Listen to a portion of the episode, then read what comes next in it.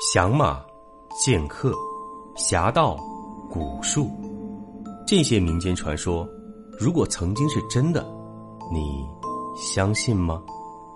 欢迎收听《明清异闻录》，主播挑灵秀，带您走进神秘诡谲、曲折离奇的民间志怪传说。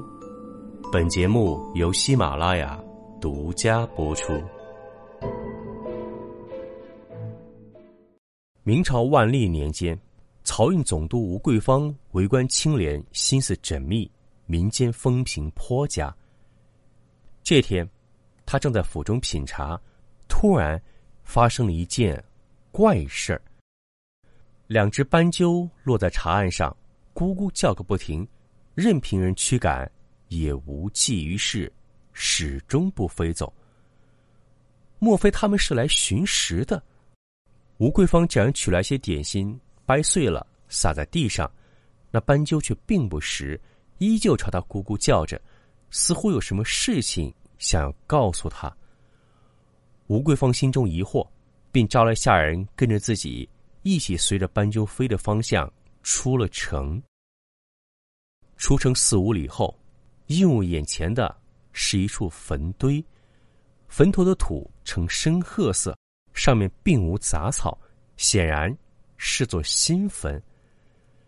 但是这坟和斑鸠有什么关系？他派人再一打听，更诡异的消息传来：坟里的人名叫崔忠，生前是个西将，两月前刚刚去世，而他的死因极其骇人，是遭人割头而死。在古代，因为没有塑料制品，而金属锡因为其质地轻、熔点低的特点，广泛运用于百姓生活中。经常小贩挑着担子走街串巷，替人熔锡，制成水壶、酒壶、烛台等各种生活物品。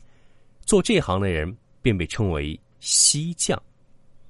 锡匠靠手艺讨生活，是一种求温饱的营生，根本算不上商贾巨富。显然，行凶者并不是谋财害命。那么，他为何要下此毒手，将崔忠割去头颅呢？各位，自古命案非奸即盗，莫非死者生前与人有仇，遭人报复？那么，凶手如今何在呢？吴桂芳觉得此案疑点重重。便将案发地的县令招来问话。闻讯匆匆赶来的县令对崔忠的命案倒是了然于胸，他向吴桂芳报告了整个案情。原来，崔忠的死源自一起拜佛事件。崔忠的媳妇儿杜氏笃信佛法，那天，她与丈夫同往郊外的崇云寺献香敬佛。崇元寺规模宏大，分为前院和后院。前院是大殿及僧人们念经打坐的地方，后院是一处荒坟，僧人们收敛无名尸骨埋于此处，久而久之，便成了一处公墓。由于是公墓，常年无人料理，此处杂草丛生，也成了不少香客排泄秽物、五谷轮回的地方。那天，杜氏上完香后，忽觉腹中疼痛。他不是第一次来崇元寺了，便轻车熟路的独自去了后院。在一处荒坟前，杜氏先把自己的红裙子脱下来挂在树上，然后找个灌木丛就地方便。解决完后，他抬头一看，诡异的一幕发生了：他的红裙子。光天化日之下，居然离奇的消失了，这可真是见了鬼了！周围一个人都没有，谁拿走了裙子？但是，眼前的情形容不得他细究缘由，他根本连路都走不了了。没了裙子，杜氏身上仅剩一件衬裤，露出两条光洁白嫩的大腿，这可如何走出？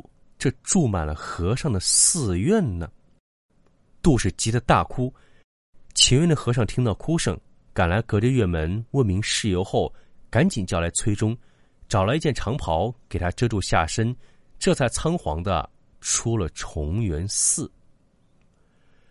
围观者无不感叹，说杜氏弄脏了坟地，得罪了鬼神，偷走裙子，是对他的小小警告。谁曾想，更诡异的事情不止于此。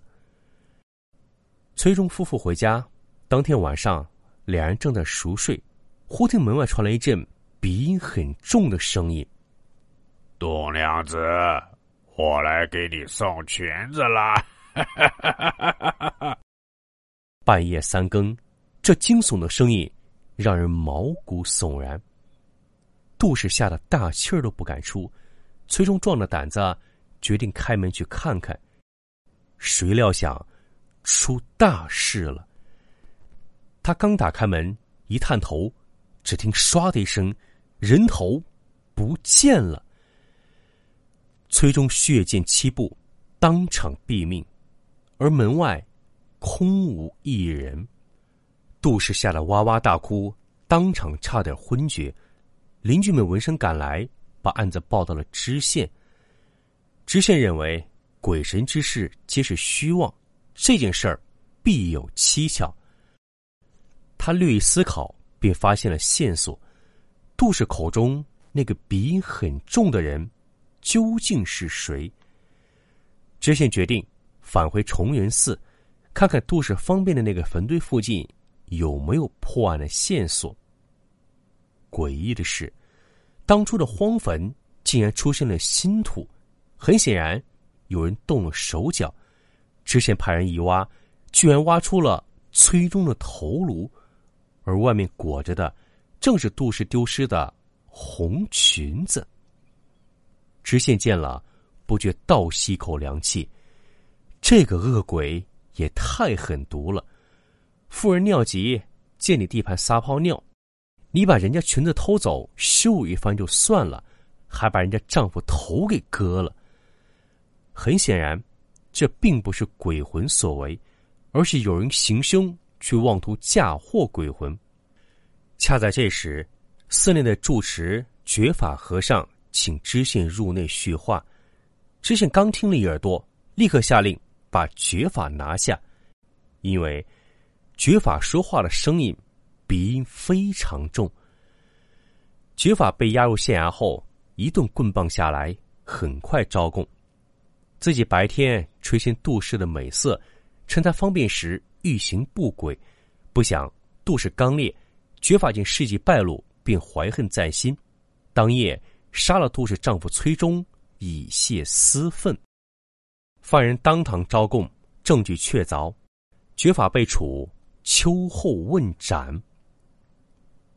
听了知县的陈述，吴桂芳更是疑窦丛生。他决定乔装前往崇元寺一探究竟。几番探究下来，他便得知了绝法的人品。这个和尚一向老实本分，根本不可能是贪色害命之徒。于是，他将调查的对象转向了杜氏。几天后。负责蹲点的衙役们发现了一个身材魁梧的汉子。此人相貌不俗，浑身透着一股精干之气。他眼见四下无人，一溜烟儿钻进了杜氏的家中。几个衙役立刻伏在窗前，就听见两人的调笑声。随后，男子道：“绝法已经被斩首，我们再也不用过这种担惊受怕的日子了。”果不其然，听到这儿，衙役们一脚踢开房门，将金凤淫妇当场绑得严严实实，带到了吴桂芳面前。一番审讯下来，真相大白。原来，这是一场嫁祸于鬼的险恶用心。男子名叫樊能，是个略有资产的生意人，他常年游手好闲，以勾搭富人为乐。樊登有一次趁着崔忠四处摆摊，勾搭上了杜氏，两人如胶似漆，想做一对长久夫妻。于是，樊能便想了一个灵异的套路。他自知崇云寺的住持觉法说话鼻音厚重，于是就设计让觉法陷入这个套路。根据计策，杜氏先假装去上香，然后在方便的时候故意弄丢裙子。樊登埋伏在旁，薅走裙子后，两人在荒草地里云雨一番。当天晚上。樊登捏住鼻子说话，骗崔忠出来，一刀砍掉其头颅。随后，他用红裙裹住人头，埋进坟地里。接着，知县果然上当了。水落石出后，绝法被无罪释放，樊能、杜氏被处以绞刑，而自认聪明的知县也被弹劾了。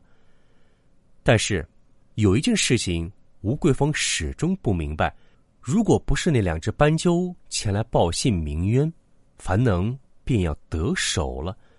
但是，那两只斑鸠并未见有任何特异之处，为何能替人喊冤呢？觉法听说此事后一阵愕然，这才说出了三年前的一桩往事。三年前，他在寺中巡视时，突然发现草丛中。传来斑鸠的叫声，走近一看，才发现两只斑鸠窝在草丛里，其中一只翅膀被人用弹弓打伤，动弹不得；而另一只斑鸠不愿离去，为其哀嚎救助。于是，觉法将受伤的斑鸠拿到房中救治。半个月后，斑鸠康复，双双飞走。此后，他们经常来崇云寺归宿。与觉法相处的极为融洽，而这次斑鸠眼见恩人受难，这才冒险飞入总督衙门为其鸣冤。